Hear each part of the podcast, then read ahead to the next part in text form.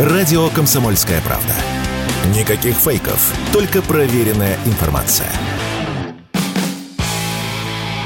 Автоньюз. Совместный проект радио КП.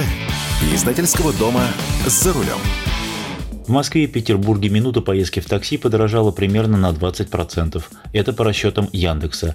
Мы же провели собственное исследование на основании реальных поездок в пяти российских городах в ноябре 2023 года с использованием данных портала «Автокод Профи». И вот что получилось. С вами Максим Кадаков, главный редактор журнала «За рулем». Такси стало дорогим или даже очень дорогим. Если несколько лет назад мы вызывали такси, порой даже не задумываясь о цене, то сейчас уже задаешься вопросом, а может быть пешком?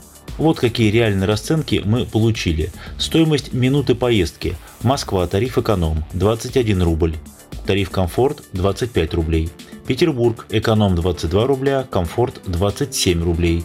Екатеринбург эконом 17 рублей, Челябинск эконом 16 рублей, Новосибирск эконом 17 рублей. Конечно, в крупных городах трудно планировать поездку по минутам, а вот вам цена за километр. Москва эконом 50 рублей, комфорт 60 рублей, Челябинск 36 рублей. Как ни странно, самым дорогим такси оказалось в Санкт-Петербурге, а не в Москве. Самые дешевые такси сейчас в Челябинске. Таксисты, кстати, особо много не зарабатывают. В качестве сравнения можно привести каршеринг, который отличается от такси только тем, что там нет водителя. Стоимость минуты поездки в каршеринге уже около 10 рублей, то есть в полтора, даже два раза дешевле, чем в такси. Однако водители в такси после вычета комиссии агрегатора и других расходов на карман получают совсем немного. Короткие поездки серьезно подорожали, и цена за километр на такси может доходить и до 600 рублей. Рекорд стоимости километра поставила поездка в Москве до метро. 1 километр за 654 рубля. Связано это, скорее всего, с нехваткой водителей. Всего в отрасли не хватает около 80 тысяч водителей такси. А что с автопарком? С ним тоже все не очень хорошо. Средний пробег машины легкового такси в год составляет 63 тысячи километров. Однако есть и такие машины, которые пробежали за год и 80, и 100, и больше тысяч километров. Рекордсмен 135 тысяч километров за год. Машины в такси стремительно стареют и изнашиваются. Вот средний медианный возраст автомобилей такси. Москва 4 года, Петербург 3 года, Екатеринбург 5 лет, Челябинск 3 года, Новосибирск 5 лет. Доля новых автомобилей в таксопарке Москвы всего 13%. В Челябинске 21%, в Санкт-Петербурге 26%. Для того, чтобы парк такси достаточно обновлялся, необходимо поддерживать долю новых автомобилей на уровне 20-25%. Машины 18 и 19 годов выпуска уже имеют пробег 300-350 тысяч километров и, мягко говоря, сильно уставшие.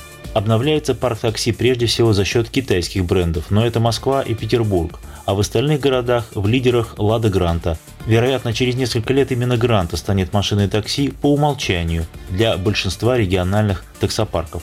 А что с аварийностью? С аварийностью в такси беда, причем это мягко сказано.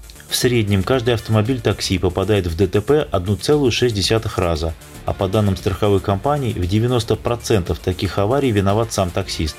Самый аварийный город – Санкт-Петербург. Каждый автомобиль такси в течение своей жизни попадает в ДТП в среднем 2,2 раза. Доля такси без полиса ОСАГО по-прежнему высока. В Москве это 17%, в Санкт-Петербурге 27%, а в Новосибирске и вовсе 35%. А если у вас въехал таксист без полиса, то получить хоть какую-нибудь компенсацию можно только через суд, с водителя. Но это дело сложное, а зачастую и невозможное. Даже в Москве почти каждое пятое такси ездит без ОСАГО, несмотря на то, что все машины под цифровым колпаком, но, видимо, до этого просто нет никому дела. Пассажиры, получившие травмы в незастрахованном такси, потом вовсе остаются со своей бедой один на один, так как водитель уже и след простыл. Вариант – долгие суды с непонятным результатом. И, соответственно, на этом фоне постепенно растет доля бомбил, о которых мы уже забыли. В Москве их совсем нет. Мы подсчитали всего 1% но в Санкт-Петербурге их уже 16%, в Екатеринбурге 61%, в Челябинске 56%, а в Новосибирске – половина. Вывод из нашего небольшого исследования простой, и он вряд ли понравится пассажирам.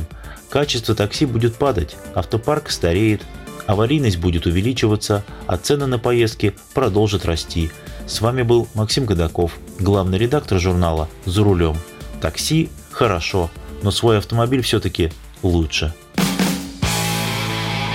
Автоньюз. Совместный проект радио КП. Издательского дома «За рулем».